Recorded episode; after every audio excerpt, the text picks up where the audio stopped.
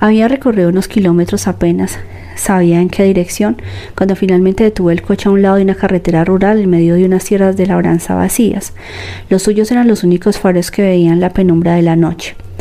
Recostó un momento la cabeza contra el respaldo y cerró los ojos para intentar valorar lo cerca que había estado de morir. Cerca, se dijo, me ha pasado una bala a unos centímetros a unos milímetros. Pero ¿acaso importaba? De golpe pareció que una pesadilla se desvanecía deprisa para dar paso a otra nueva borrosa. Trató de aclararse la cabeza y de analizar su situación. Miró a Roxanne. Su situación. La adolescente lo estaba mirando. Los dos estaban en apuros. Nuestra situación, pensó. ¿A dónde vamos? preguntó Roxanne. ¿Tienes algún amigo familiar?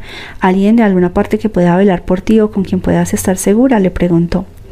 La adolescente negó con la cabeza dramáticamente. Tiene que haber alguien. Estoy sola excepto por mi padre, contestó echándose a llorar. Ricky supo que aquello no podía ser verdad, pero era demasiado joven y estaba demasiado estresada y afligida para ver quién de su mundo podría ayudarla. Se había pasado demasiados días viendo cómo la enfermedad había ido convirtiendo a su padre un poco más que un recuerdo parlante. Ricky pensó que no tenía ningún sentido contradecirla en aquel momento, lo único que quería era que dejara de cooperar. Nadie, insistió Roxanne, que respiraba con dificultad. Quiero volver a casa ahora mismo. Me da igual si alguien, si algún hombre malo viene y me mata. Solo quiero volver a casa. Quiero estar con mi padre. Me necesita. Por favor, doctor Starr, por favor, volvamos. Ricky fue consciente de algo. Nada iba a ser igual, no a partir de aquel momento y de aquella decisión. Roxy dijo en voz baja, ¿te parece bien que te llame así? La adolescente asintió. Y tú puedes llamarme Ricky, así me llaman mis amigos, Roxy y Ricky. Parece el título de unos dibujos animados para niños, ¿verdad? Con esa frase consiguió una sonrisita del adolescente que asintió de nuevo. Creo que tengo que mantenerte a salvo por lo menos esta noche, como le prometí a tu padre. Hay que cumplir las promesas, Roxy. Seguro que lo sabes. La adolescente asintió y por la mañana podemos decidir qué hacer a continuación. Puede que llevarte a casa sea lo adecuado. Sabía que aquella frase era una enorme mentira, ya veremos. Las cosas suelen verse distintas de día, pero de momento, bueno, vamos a asegurarnos de que no corras peligro esta noche y vamos a hacer lo que hemos dicho que haríamos. Se metió la mano en el bolsillo y le dio el móvil que le había hecho llegar Jack. Toma, dijo, yo conduciré, tú encárgate de llamar a una ambulancia para tu padre, tal como lo hemos prometido. De acuerdo, respondió. Cuando le hayan enviado la ambulancia iremos al hospital y nos reuniremos con él allí. En el hospital estarás a salvo. Era algo que no podía saber con seguridad, como mucho podía esperarlo. De acuerdo, dijo Roxanne de nuevo. Era un móvil con tapa y mientras Ricky volvía a arrancar el coche y se metía de nuevo en la calzada, Roxanne lo abrió. Por el rabillo del ojo vio que empezaba a pulsar teclas, uno, dos, tres veces. No funciona, dijo con un sollozo asustada, alzando la voz. Está muerto.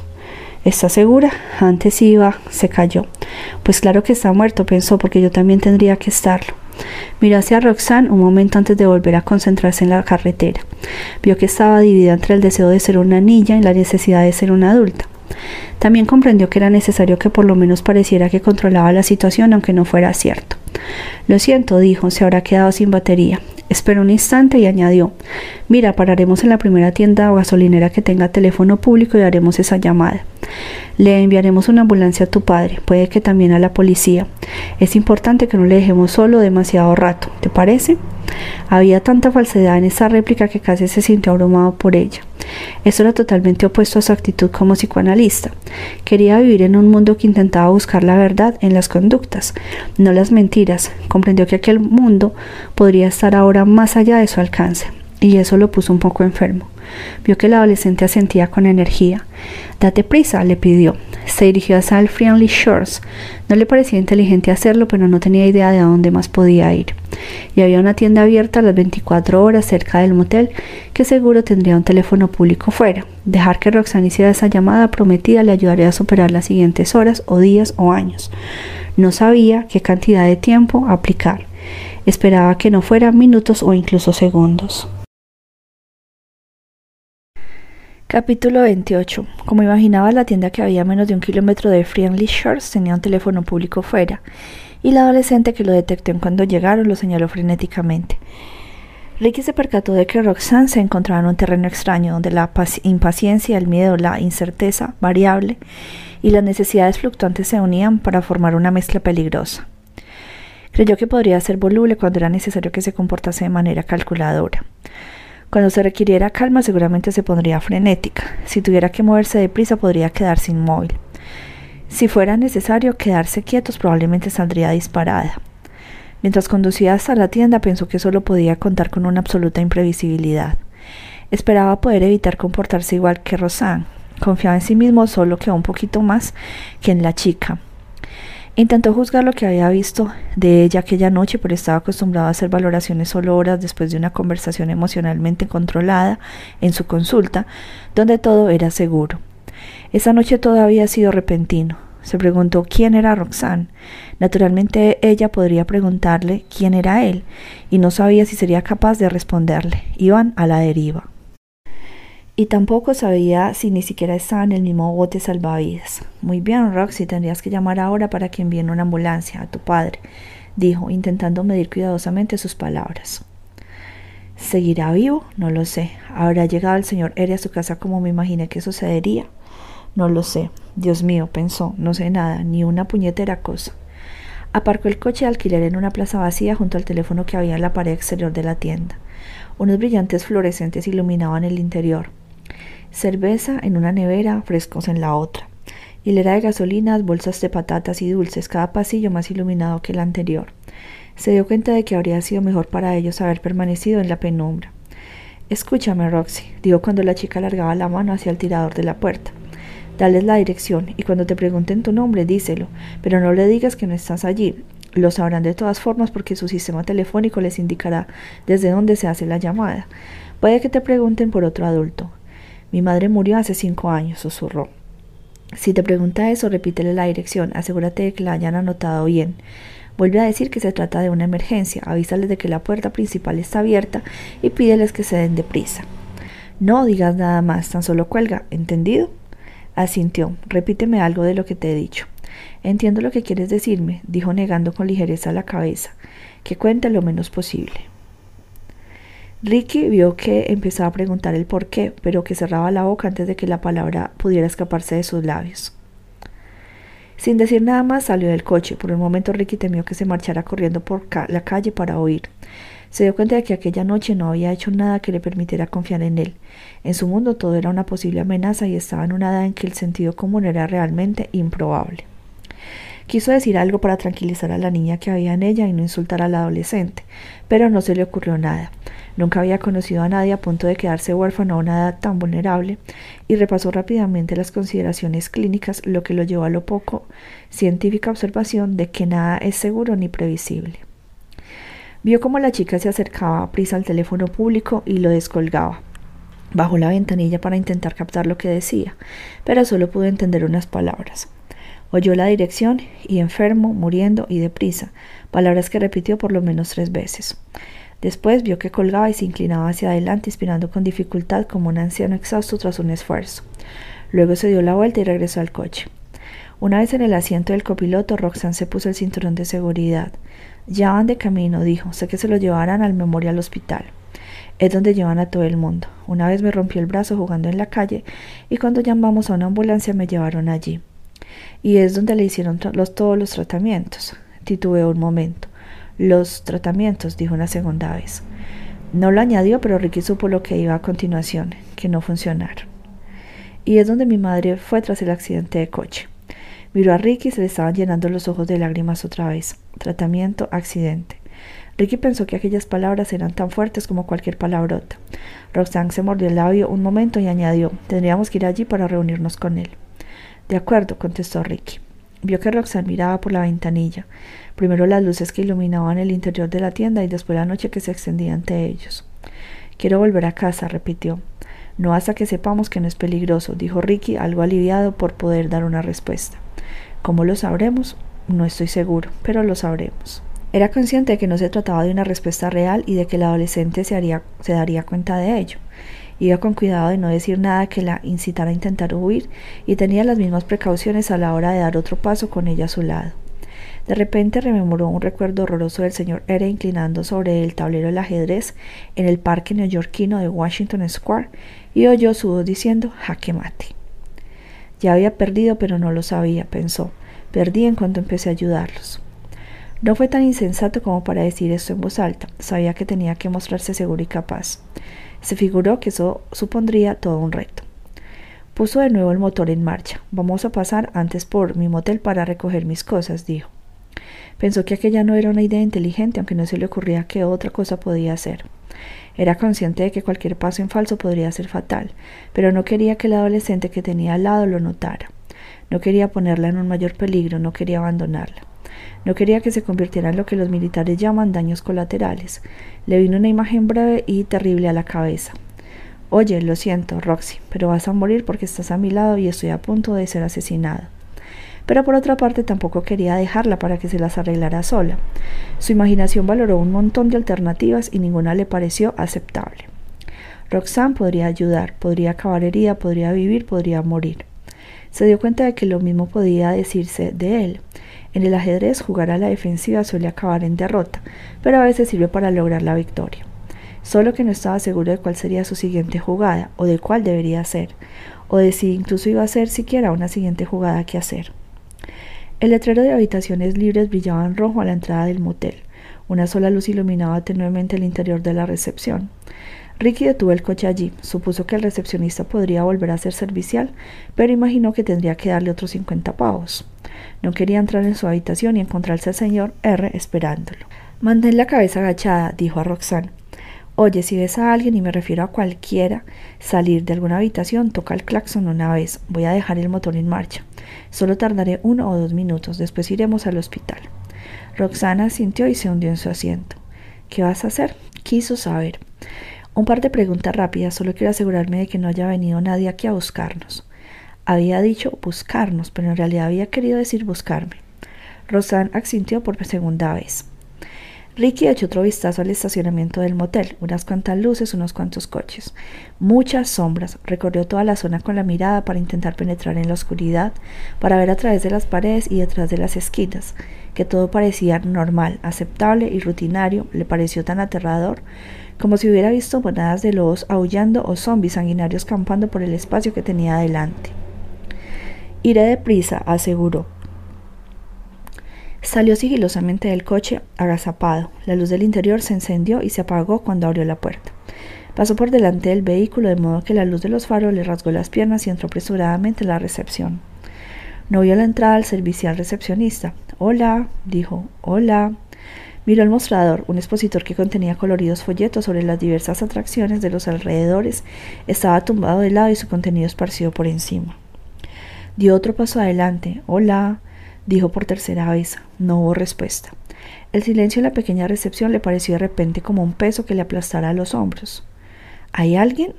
Todo lo que había dicho en voz alta era previsible y estúpido. Se dirigió despacio hacia el mostrador.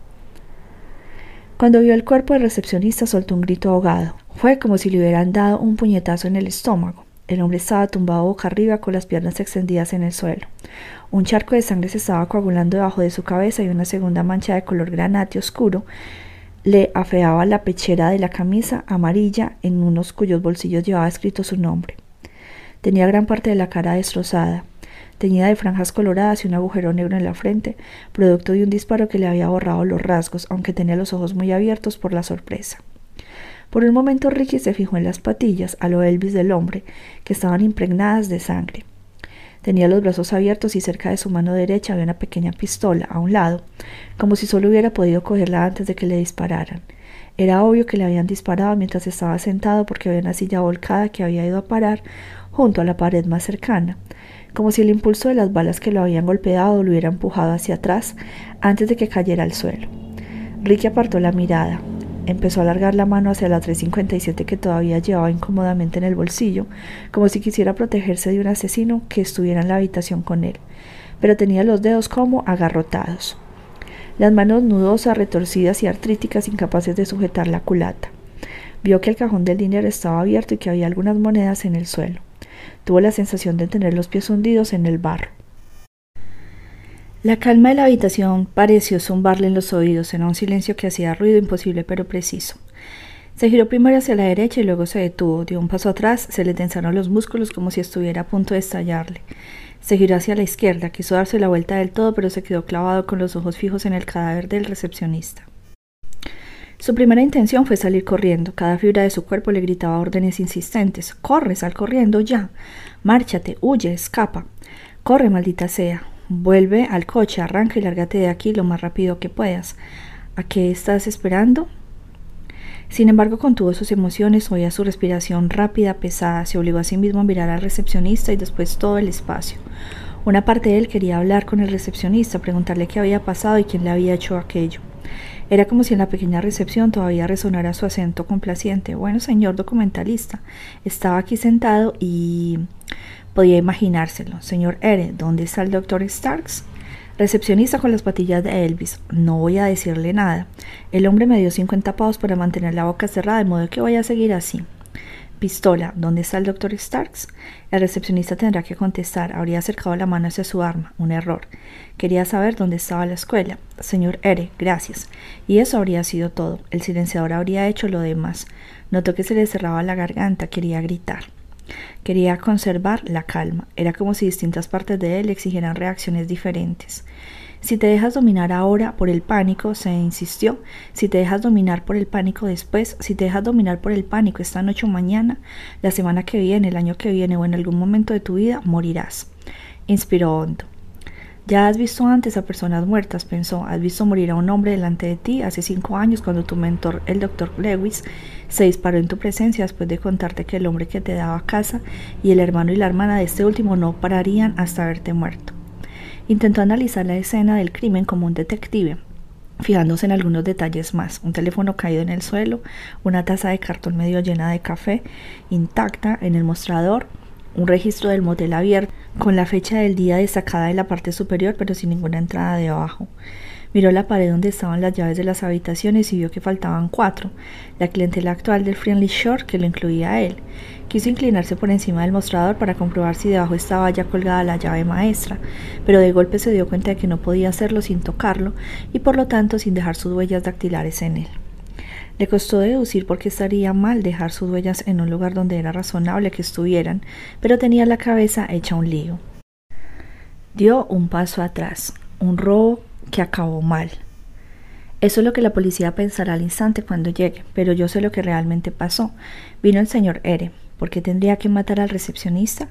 ¿Por qué no tendría que matar al recepcionista?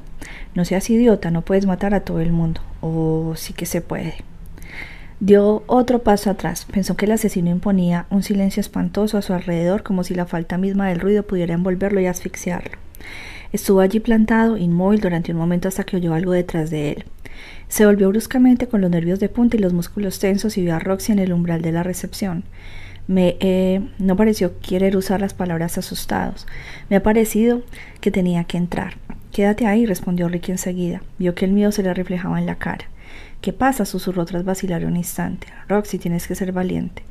Dijo Ricky en voz baja. La chica se quedó totalmente quieta, pero la pregunta siguió viva en su mirada. Ricky no sabía si lo que iba a hacer era totalmente acertado o más bien equivocado. Detrás de él en el suelo había una realidad. Recordó lo que el señor R le había dicho unos días antes. Bienvenido a mi mundo. Y ese mundo estaba ahora expuesto en la recepción del Friendly Shores. Se quedó mirando a Roxy con 15 años. Estaba en el umbral de esa edad poco definida, en parte niña, en parte adulta. Comprendió que si quería sobrevivir hasta el fin de mañana, Roxy tenía que crecer rápidamente. Había hecho algunas apuestas aquella noche y esta le pareció la mayor de ellas hasta el momento. Lo que pasa, Roxy, es exactamente a lo que nos enfrentamos. La adolescente no contestó, pero pareció echarle un poco hacia atrás. Ricky supo que eso era algo bueno. ¿Eres fuerte? preguntó. Roxy asintió ligeramente con la cabeza.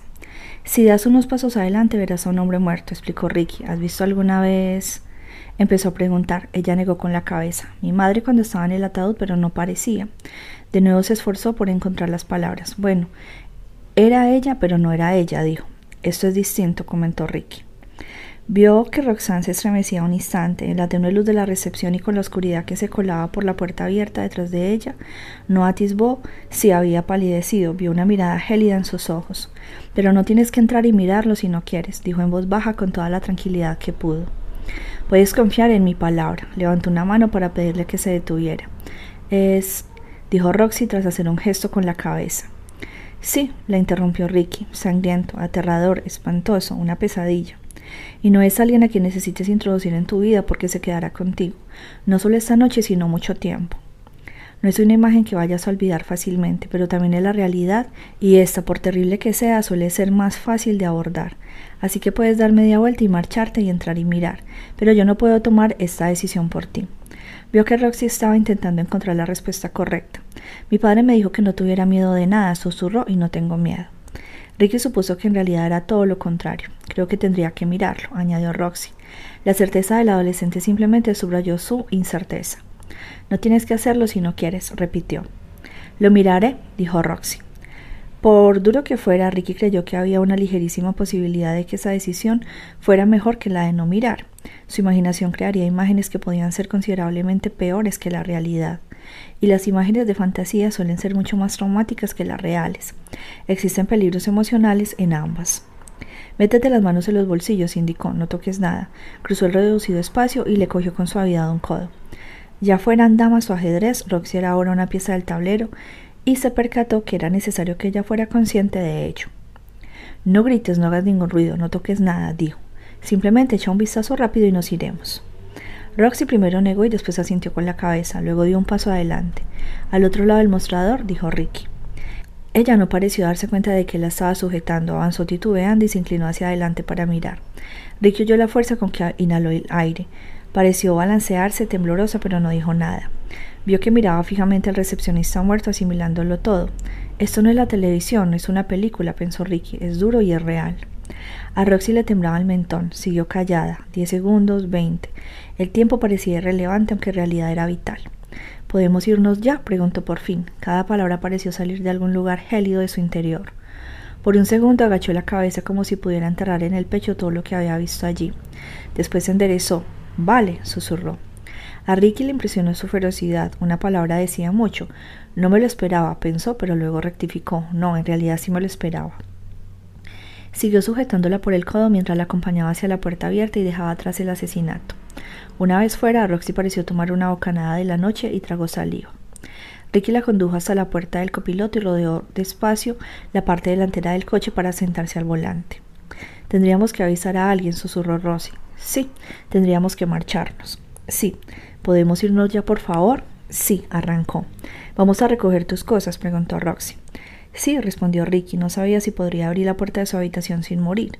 No sabía si la muerte lo esperaba adentro o no. Sabía que esa noche lo estaba esperando en algún lugar. Capítulo 29 Ahora vamos a hacer algo peligroso, comentó Ricky despacio. Apagó los faros del coche y dio media vuelta para aparcar el coche de alquiler en un lugar situado a un par de plazas más allá de su habitación. Como antes dejó el motor en marcha. No deberíamos quedarnos aquí, dijo Roxy despacio. Tienes toda la razón, respondió Ricky. Y no estaremos aquí más de un minuto. Suponiendo que sobreviva un minuto, pensó. Deberíamos irnos ya, insistió la adolescente. Estaba de nuevo en lo cierto. Y según el parecer de Ricky, también se equivocaba. Era como toda aquella larga noche. Lo cierto y lo equivocado se interrelacionaban. Tenía el 357 en la mano. Pensó que tendría que dar un consejo a Roxy como mantén la cabeza agachada o estate atenta por si viene alguien. Pero imaginó que ella ya lo sabía. Supuso que la educación de Roxy había aumentado considerablemente a lo largo de la noche de una forma que ningún profesor habría previsto nunca. Ricky sabía lo siguiente, no podía oír sin más, dejando atrás algo que indicara que había sido cliente de Friendly Shirts, porque Smith Jones o los inspectores que llegaran finalmente al motel para investigar el misterio del cadáver de un recepcionista asesinado se preguntarían de inmediato por qué alguien se había ido, dejándose allí la ropa, el neceser y algunos documentos sueltos sobre el último día en la tierra de una canguro. Era una conexión de la que no podía imaginar salir airoso gracias a su poder de convicción. Por favor, dijo Roxy, date prisa, por favor, quiero irme de aquí, quiero ver a mi padre. Sesenta segundos, respondió Ricky mientras salía sigilosamente del coche. Cerró la puerta lo más silenciosamente que pudo. Inspiró hondo y apretujándose contra la pared del motel con el revólver en una mano y la llave de la habitación en la otra, se dirigió hacia la número 109. No podía creerse lo que estaba haciendo. Parecía una estupidez, parecía necesario. Deseó poder volverse pequeño o invisible, pero no podía. En ese momento creyó que nunca volvería a pasar una noche donde pasara tanto miedo como aquella. Alargó la mano con cuidado. Lo más silenciosamente que pudo intentó girar el pomo para comprobar si la puerta se abría. No lo hizo. Trató de recordar todo lo que sabía sobre sigilo y asesinato, una recopilación de su experiencia de cinco años atrás. sumada a las muchas películas y series de televisión que había visto, así como alguna que otra novela de misterio que había leído.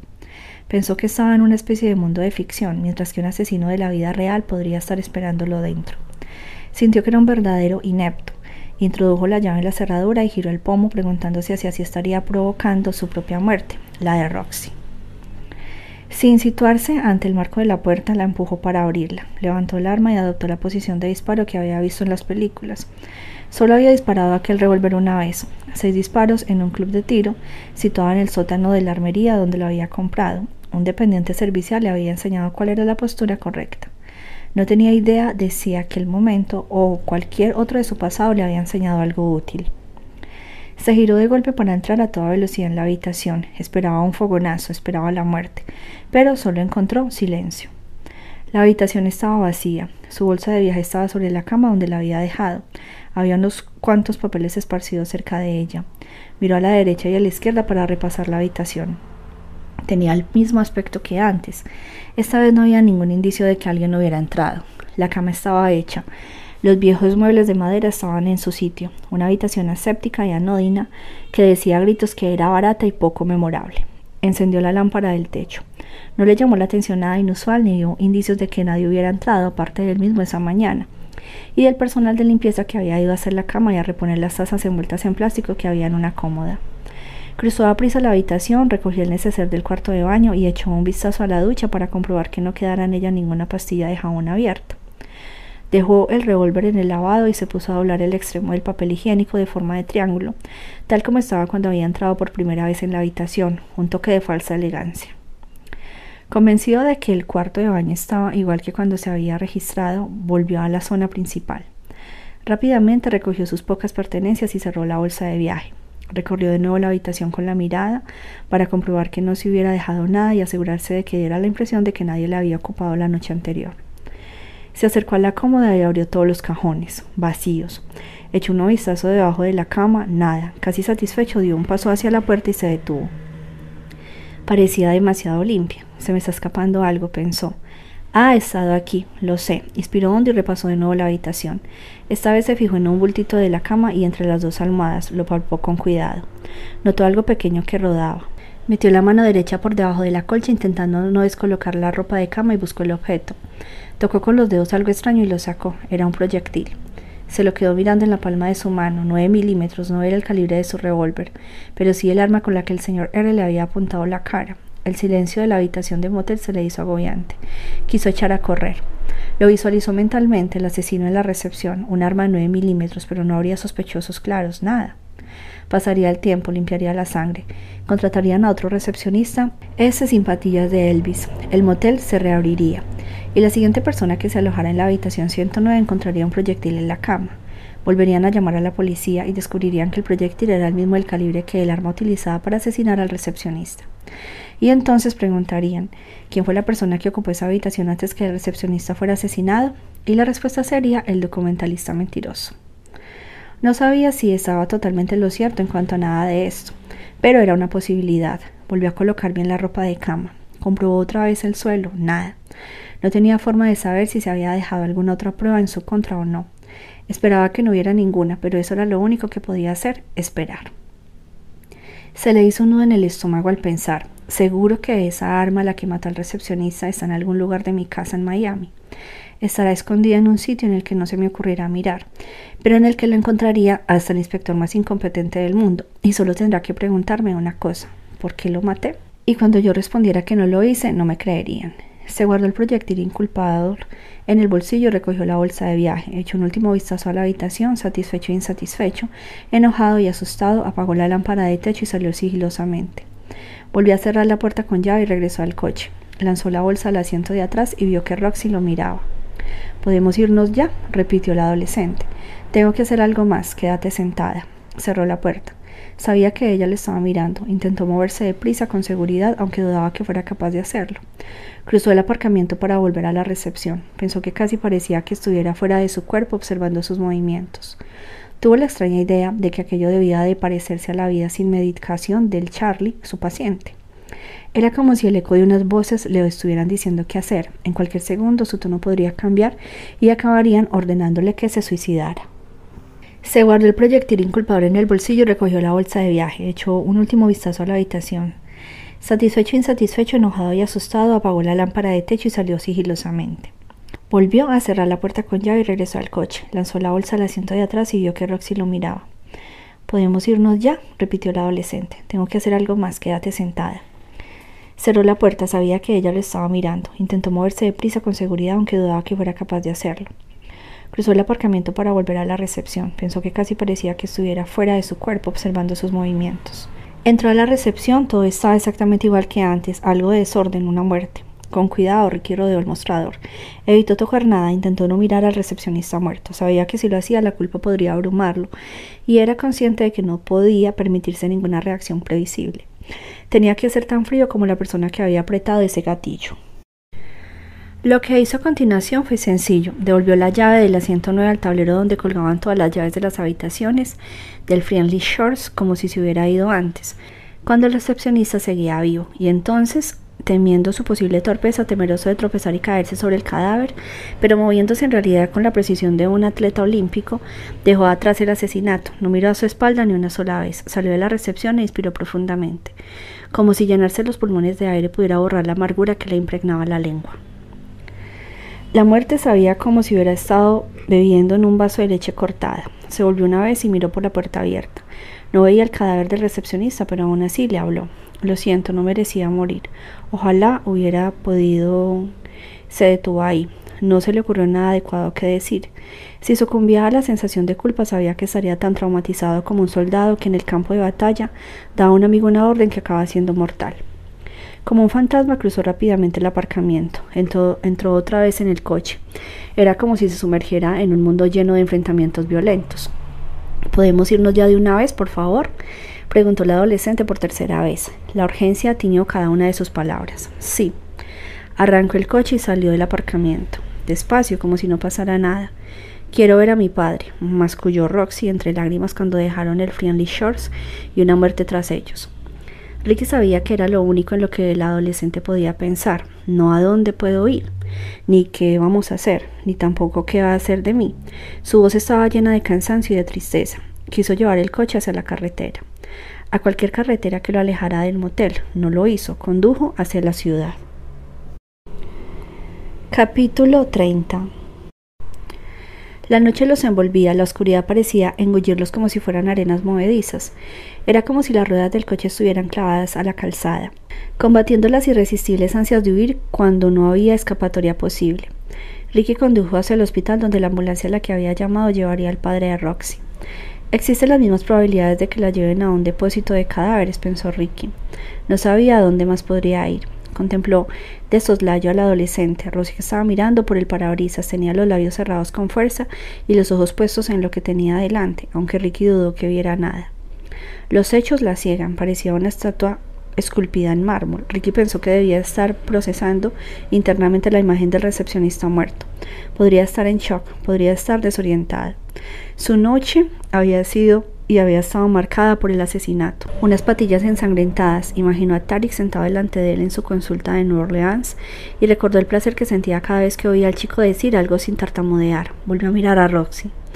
No hay tartamudeo en su voz, pensó. No exactamente, más bien un tartamudeo de emociones. Sabía que los chicos de su edad podían mostrar una increíble resistencia emocional frente al dolor y al desastre. Y Tarik le había enseñado eso. Solo le quedaba esperar entonces que en esa noche imperara la resistencia. Pero lo que había experimentado Roxy era más de lo que la mayoría de gente podía soportar. Ratatata, su psique ametrallada. Una lágrima podía decir algo, una palabra, un sonido. Roxy estaba callada, imperterrita. No creía que el adolescente fuera a hacer nada hasta tener una respuesta sobre su padre, pero al mismo tiempo temía que la muerte inminente de éste la inmovilizara. Roxy estaba en el umbral del peor miedo del mundo, el vacío, pero era solo si el profesor seguía vivo. No podía imaginar otras tres posibilidades. Tal vez lo hubiera matado esa noche el cáncer. Tal vez lo hubiera matado esa noche una bala disparada por él mismo. Era probable que lo hubiera matado esa noche el señor R, furioso al ver que su cuidadosa planificación e intensa preparación se habían ido al garete. Tres resultados parecidos, pero cada uno de ellos con un significado muy distinto. Rebuscó en su memoria alguna valoración clínica sobre algún chico enfrentando a lo que Rosy tenía delante en ese momento, pero no le vino a la cabeza ningún estudio de casos de sus últimos cinco años, ningún artículo académico que hubiera leído en una revista científica, ninguna conferencia a la que hubiera asistido, ni ninguna pregunta de una sesión médica de sus días en la Facultad de Medicina que abarcara sus circunstancias. Ni siquiera nada de lo que Tarix había dicho durante sus sesiones con damas. A su entender, Roxy era un nuevo misterio podía explotar, podía meter la cabeza en un agujero, más mármol, tal vez dinamita, imposible de predecir. Pensó que los dos iban a la deriva sin remos, en un mar de muertes en el que no se divisaba tierra a la vista. Virió de nuevo a la adolescente sentada en silencio a su lado en el pequeño coche de alquiler. Lo invadió una inmensa vaga sensación de obligación. Si puedo mantenerla con vida esta noche, pensó, tal vez pueda mantenerme vivo a mí mismo mañana. No estaba muy seguro de cómo lidiar con ninguna de las dos cosas de modo fiable. Se le arremolinaban las ideas en la cabeza de tal modo que absorto como estaba apenas oyó la furiosa sirena que gemía tras ellos. Un estridente bocinazo retumbó sobre su cabeza como el estallido de una ola. Pillado por sorpresa, miró por el retrovisor y vio un par de camiones de bomberos corriendo hacia ellos con las luces rojas centellantes, amenazando prácticamente con atropellarlos con las prisas. Otro bocinazo del claxon del camión llenó el reducido espacio del automóvil y vio que Roxy se había tapado de repente las orejas con las manos y tenía la boca abierta. Podía haber estado chillando, pero cualquier sonido que emitiera quedaba tapado por el estrépito del camión de bomberos que los adelantaba a toda velocidad. Cuando el segundo camión estaba llegando a su altura, se hizo a un lado para dejar que pasara, con los mismos ruidos, la misma velocidad, la misma urgencia. Pisó el freno, el cinturón de seguridad se tensó y se le clavó en el cuerpo, impulsado hacia adelante por un segundo mientras el coche se detenía en seco y creyó que se ahogaba. Respiraba con dificultad como si hubiera estado corriendo. Se volvió hacia Roxy. ¿Estás bien? La adolescente asintió. Otra sirena surcó el aire, y lo siguieron una segunda y una tercera, un torrente de gemidos agudos clamorosos de una emergencia frenética. Esta vez Ricky giró un poco el cuerpo y vio como una ambulancia se les acercaba rápidamente. Detrás de ella iban dos coches patrulla. Los faros y las luces rojas y azules lanzaban sus veloces rayos hacia la oscuridad. Los tres vehículos pasaron a su lado como la primera ráfaga de viento de una tormenta inminente, y al hacerlo les dejaron sin aliento, envolviéndoles en sonido al instante y desaparecieron después igual de deprisa. Ricky vaciló y quiso ver si se les acercaban por detrás otros vehículos de emergencia, pero no lo hizo. El hospital está a unos dos kilómetros. Las palabras de Roxy fueron a rebufo de las sirenas. Ricky esperó un momento y notó que algo le recorría la piel. Al principio creyó que sería un bicho, pero entonces se dio cuenta de que era algo invisible. Humo, olisqueó el aire bajo la ventanilla y le llegó un tenue olor a quemado. Algo está ardiendo, comentó Roxy. Ricky asintió, comprobó todos los espejos y volvió a la, a la calzada. Una manzana, dos, el olor aumentaba. A lo lejos vio las luces de emergencia centellando contra algunas fachadas, reflejándose en un reluciente cielo amarillo. Alargó el cuello al mismo tiempo que Roxy. Caramba, dijo la chica en voz baja, mira eso. Entre los destellos rojos y azules y mezclada con el color negro de la noche, una enorme columna borrosa de humo gris oscuro se elevaba por encima del tejado de unos edificios del centro. De nuevo detuvo el coche a un lado. Por un segundo sintió la conocida angustia por las tuberías aéreas e instintivamente sujetó con fuerza el volante. Al mismo tiempo le vino de golpe a la cabeza un recuerdo inconexo que le abofeteó las mejillas. Una sensación de familiaridad casi se adueñó de él. Era como si él mismo se susurrara al oído. ¿Sabe lo que está pasando, verdad? Tengo que comprobar algo, dijo. Alargó la mano hacia la guantera, metió en ella la Magnum 357 y la cerró con la llave de contacto. Quédate en el coche, Roxy. Ni hablar, contestó la chica que se desabrochó el cinturón de seguridad y salió. Los dos bajaron deprisa por la acera hacia las luces y el ruido de emergencia. El olor acre del humo y el fuego los invadió. Doblaron una esquina y observaron el caos organizado de los hombres que combatían el fuego que devoraba un edificio al final de la calle. Sin decir nada, se situaron detrás de un reducido grupo de curiosos que se estaba congregando unos 20 metros detrás del camión de bomberos más grande y al que un único agente de policía mantenía alejado del bullicio. Madre mía, dijo un hombre al ver cómo una lengua de fuego se proyectaba hacia el cielo. Cerca de ellos una mujer junto a las manos y pareció ponerse a rezar. Delante había un montón de bomberos, algunos manejando mangueras, otros apresurándose a conectar líneas de agua a las bocas de incendios cercanas, y unos cuantos más poniéndose botellas de aire comprimido. Muchas voces potentes, muchas órdenes e instrucciones a gritos, una energía frenética se recorría la calle reluciente de agua de arriba abajo. Se oyeron a lo lejos más sirenas que se aproximaban. Otra agente uniformado se unió al primer policía. No se acerquen, por favor, dijo en voz alta. Es peligroso. Sus palabras eran amistosas, pero su tono era de preocupación. Ya te digo, soltó una joven con una gorra de la tienda de artículos de pesca Bass Pro Shops, que a duras penas cubría su cabello largo y rizado.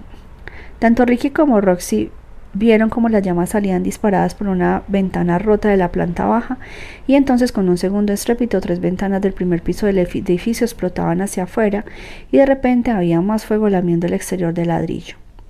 Unas cortinas de llamas y de humo se elevaron por encima del tejado.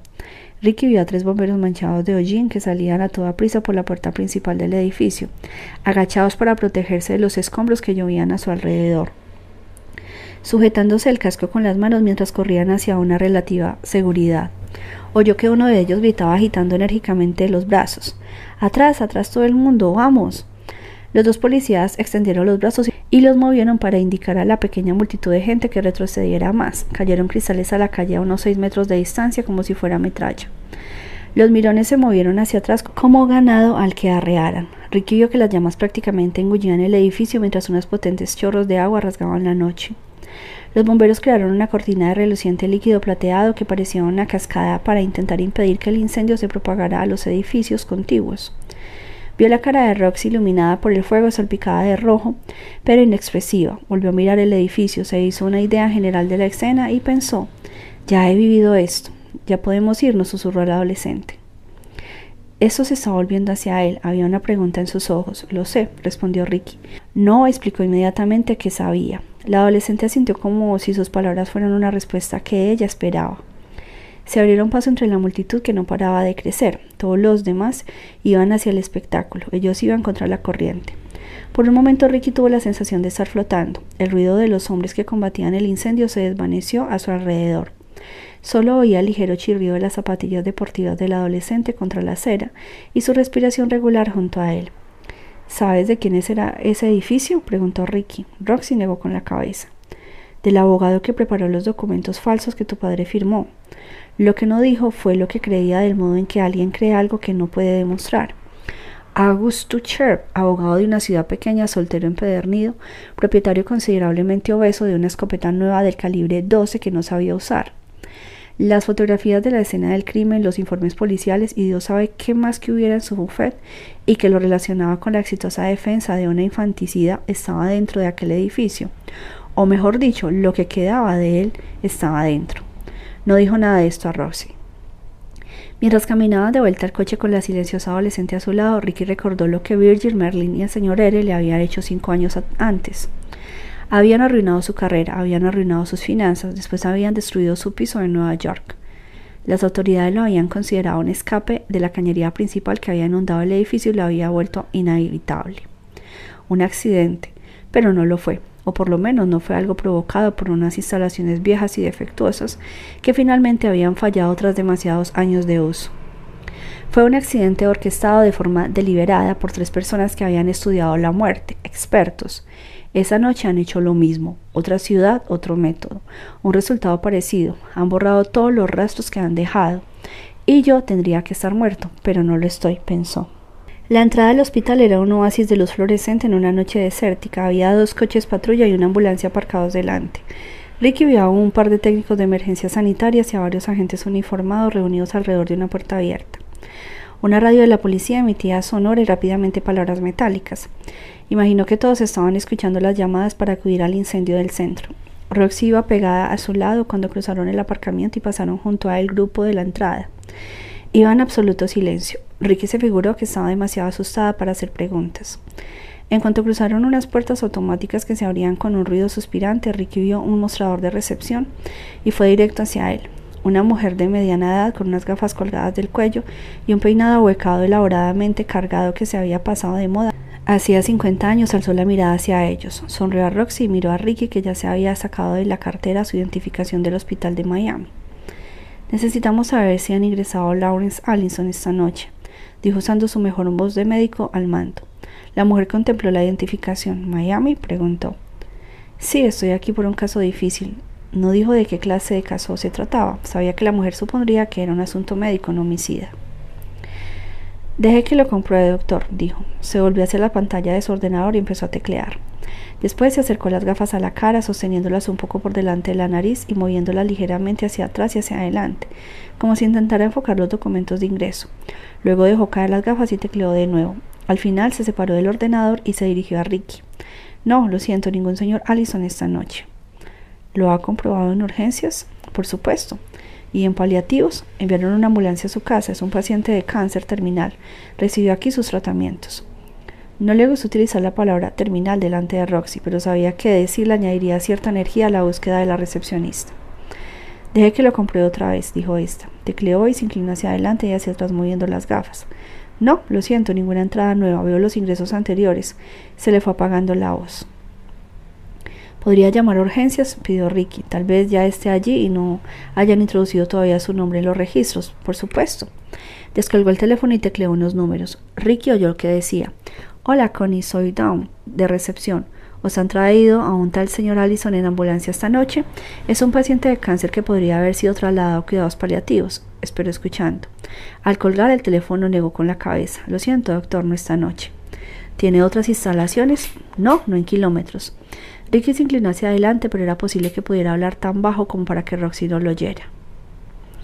A lo mejor si los sanitarios de la ambulancia vieron que no respondía, que era una defunción, podría habérselo llevado a la mujer lo interrumpió. A no ser que fuera un asunto policial, dijo negando con la cabeza, y aún así habrían llamado a la policía de inmediato.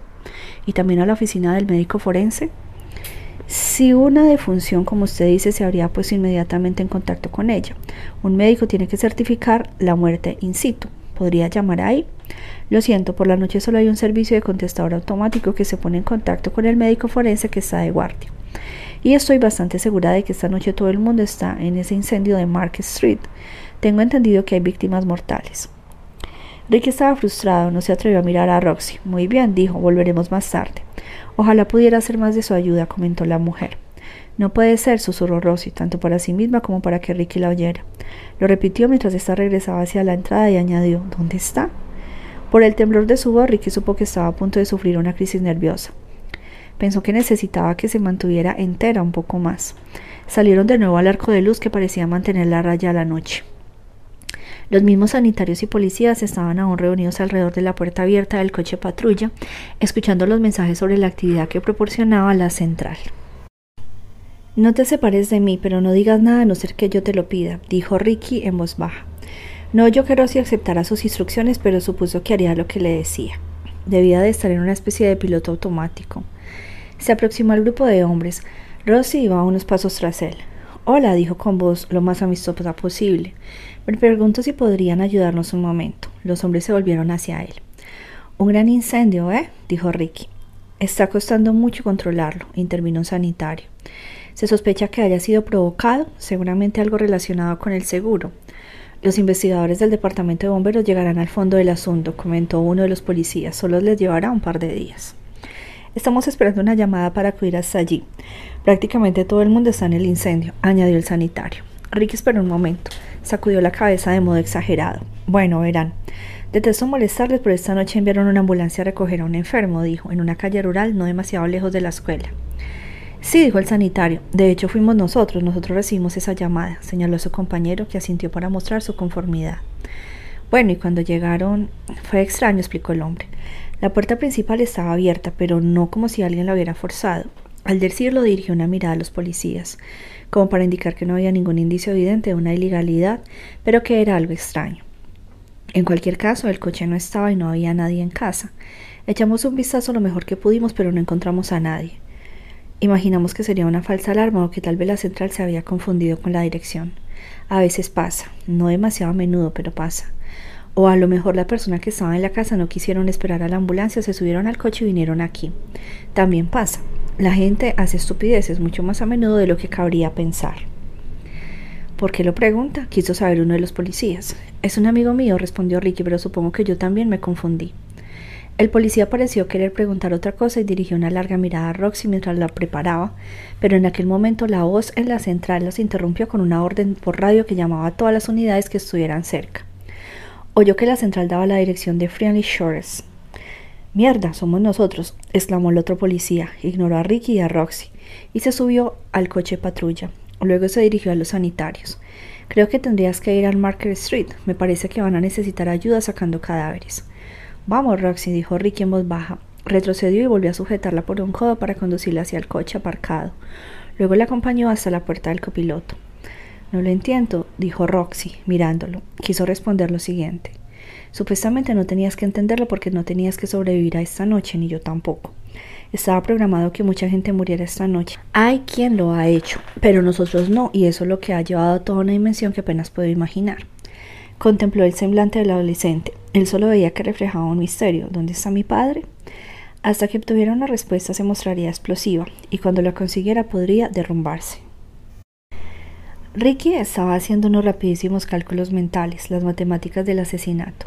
Lawrence Allison que tenía que asesinarme se ha convertido en otra cosa, un anzuelo. Si tu padre pudiera elegir el lugar, acabó diciendo a dónde habría querido ir antes de que lo llevaran al hospital. La primera parte, a dónde era lo que necesitaba saber del adolescente. La segunda parte, que lo llevaran al hospital, no iba a ocurrir esa noche. No dijo lo que creía, se lo ha llevado un asesino. Y nosotros tenemos que encontrarlo. Roxy reflexionó un momento. Tengo una idea, dijo. La decisión había vuelto a su voz. Puede que a dos sitios. Tengo que llevarla a esos dos lugares, pensó Ricky. Si no lo hago, se escapará la primera oportunidad. Se supone que en uno o en el otro vamos a morir. La elección correcta era huir, pero la única decisión que creía que podía tomar era la equivocada. Capítulo 31 Roxy le indica el camino. Gira a la derecha, ahora a la izquierda, sigue hacia adelante. Ricky no preguntó dónde iban, pero sospechó que lo sabía, y cuando se acercaron un poco y estuvieron cerca de la entrada, tuvo la certeza de que así era lógico. ¿Dónde está enterrada? preguntó. Muy dentro tenemos que andar, contestó Roxanne. Había cierto tono tembloroso en su voz. ¿Ves su coche? quiso saber Ricky. La adolescente negó con la cabeza. Era una pregunta absurda. No había ningún coche aparcado en que él pudiera ver. Delante había hileras de lápidas y criptas grises, ángeles y querubines de cemento. Había crucifijos y unas cuantas estrellas de David adornando las tumbas. Un cementerio a medianoche evoca toda clase de sentimientos angustiosos un silencio profundo que pone los nervios de punta, de punta y finalmente la inquietante sensación de que los muertos nos observan atentamente. Pero no eran los muertos quienes lo asustaban esa noche, eran los vivos. ¿Tendría fuerzas para levantarse de la cama? No creo. ¿Y para conducir? Si puedo llegar al coche, ¿podría hacerlo? No creo. ¿Y para ir andando hasta la tumba de tu madre? La adolescente negó con la cabeza otra vez. Ricky lanzó una mirada a la adolescente, parecía pequeña, cuando se quede huérfana, ¿acaso querrá vivir? pensó. ¿Puede ver los años que tiene por delante o solamente los próximos instantes? No tenía respuesta a eso y estaba enfadado consigo mismo por ello. Creía que era un adulto erudito, con experiencia, un hombre sensato, experto que comprendía intenciones y actos, emociones y esperanzas. Pero esa noche todos esos conocimientos le eran esquivos. Sabía que tenía que tomar decisiones y desconfiaba de cada una de ellas. Muy bien, dijo, vamos a comprobarlo. Yo te sigo. Sacó el revólver del coche. Por si acaso, comentó. Por si acaso, repitió Roxy. Llévame hasta allí, dijo. Roxy señaló el camino. Pero ve despacio, añadió Ricky, y mantente alerta. Los dos recorrieron sin hacer ruido las hileras de tumbas. La luna menguante proporcionaba la única luz, un enfermizo brillo amarillo que servía para poco más que darles a ellos mismos una apariencia de fantasmas. No había ningún sonido aparte de alguna que otra brisa que desplazaba el calor de la noche entre las ramas de los árboles. Hasta el menor de los susurros sobresaltaba a Ricky, que daba un brinco por dentro y sujetaba con más fuerza el revólver. Oía pasos detrás de ellos. Notaba unos ojos clavados en su espalda. Captaba el olor amargo de un arma recién disparada.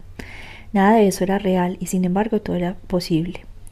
No dejaba de recordarse a sí mismo que tenía que mostrar fortaleza ante la chica que iba a medio paso por delante de él. No estaba seguro de que le quedara demasiada. Pasaron ante nombres, fechas y muchos sentimientos, como amada esposa o padre abnegado. Todos resultaban extraños en aquella oscuridad. Ese cementerio no tenía nada que ver con aquel aspecto descuidado que parecía en el CD. Aquel santo estaba abandonado, en ruinas, mientras que ese estaba bien conservado y cuidado. Se preguntó si eso importaría a los muertos. De repente Roxy se detuvo. No está aquí, susurró, medio sollozando. Señaló una tumba a unos seis metros. Ricky no alcanzó a leer la inscripción en la pequeña lápida de mármol. Pero otra cosa captó su atención. Flores frescas. Un ramo blanco descansaba justo debajo de las palabras grabadas en la piedra. Oyó que Roxy se emocionaba de nuevo, daba un paso adelante y se detenía. Roxy, dijo Ricky después de observar la tumba, ¿cuándo fue la última vez que tú o tu padre estuvisteis aquí? Hará meses, contestó. Veníamos más a menudo, pero cuando papá volvió a enfermar ya no pudimos. ¿Quién más podría traerle flores? Nadie. Pues alguien lo había hecho, pensó Ricky. Siguió contemplando el ramo y una vez más se sintió un inepto. Tal vez las flores no significaban nada, tal vez las flores significaban algo. No está aquí, dijo Roxy. Ricky iba a decir que alguien sí había estado allí, pero se contuvo. Muy bien, dijo Roxy en voz baja. Solo hay otro sitio al que podría haber ido. La chica se volvió y empezó a volver al coche con Ricky a su lado. Este no dijo nada, sabía que estaba atrapada en una telaraña de emociones. Puede que fuera increíblemente pegajosa, pero la adolescente que caminaba junto a él estaba más atrapada en ella, dando vueltas en un tornado destructivo. Pasaron junto a un letrero, zona escolar 25 kilómetros por hora. Inmediatamente apagó los faros del coche y se detuvo a un lado de la carretera. Estaban a unos 100 metros de la entrada del centro donde Lawrence Allison había dado clases. Seguramente se sentaba por la noche a la mesa de la cocina para mirar cómo ella hacía sus deberes, se dijo Ricky. Cada respuesta acertada, cada observación inteligente o comentario perspicaz lo harían sentirse más orgulloso y más desesperado. Ambas cosas iban de la mano. ¿Crees que vendría aquí? preguntó.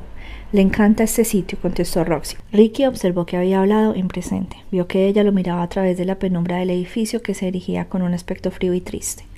No, quedaba nada de la energía matutina de los alumnos formando grupitos, los profesores, los progenitores en coche, los autobuses amarillos expulsando gases del tubo de escape, dejando chavales a medida que se iban iniciando la jornada escolar. No parece gran cosa de noche, ¿verdad? comentó Roxy. Se trataba de un edificio chaparrado de hormigón gris. Delante se levantaba un mástil vacío. En la planta baja había unas cuantas ventanas resquebrajadas.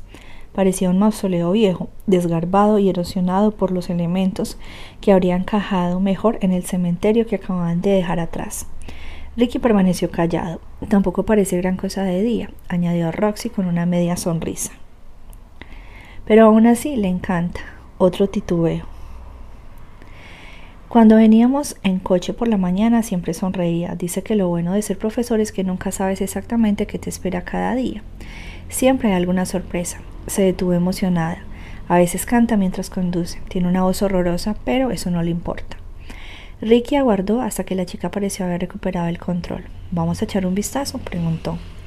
Un ligero temblor acompañó la respuesta que susurró Rosy. Sí, por favor. Estamos metiéndonos en una trampa, pensó Ricky. Roxy dijo en voz muy baja, esto podría ser muy peligroso. Tengo que verlo por mí misma. La adolescente subrayó la dureza de sus palabras señalando el 357 de Ricky. Era como si oscilara entre la duda y la determinación. De acuerdo, respondió Ricky despacio, pero tienes que prometerme que harás lo mismo que yo, y que harás exactamente lo que yo te diga en cuanto te lo diga. Te lo prometo, dijo demasiado deprisa. Ricky tenía pocas esperanzas de que fuera a conseguir sus órdenes de que fuera a seguir sus órdenes. Salieron del coche y avanzaron hacia el edificio. Rick intentó desplazarse sigilosamente de una sombra a otra y Roxy reprodujo sus movimientos. La única luz que había procedía de un par de farolas fluorescentes situadas en medio de un polvoriento estacionamiento de macadam negro para el personal docente y administrativo, rodeado de una valla metálica oxidada que estaba combada a rota en algunos puntos. Por lo demás, los cubría la misma oscuridad que parecía haber seguido cada uno de sus pasos esa noche. El coche de tu padre, empezó a decir Ricky, la adolescente pareció entender que quería saber exactamente. Es blanco, contestó, y pequeño, como un utilitario, no soporta conducir, no desde... y se detuvo. Por segunda vez esa noche, Ricky sintió una presión como si la fuerza de una bala que le disparaban a la cabeza o al corazón le oprimiera ese punto mucho antes de salir del arma. Pensó que estaba moviendo con el mismo sigilo que el señor R cinco años antes cuando había preparado esa misma clase de trampa para el asesino. Fui al lugar donde la lógica, la intuición y la emoción decían que estaría, recordó. Dejé un rostro fácil de seguir y esperé. Parecía que todo lo que había ideado tiempo atrás se había vuelto en su contra. Y mientras la adolescente caminaba a su lado fue consciente de que era incapaz de alterar su rumbo. Roxy se paró justo en el borde del perímetro del centro escolar junto a un roble inmenso.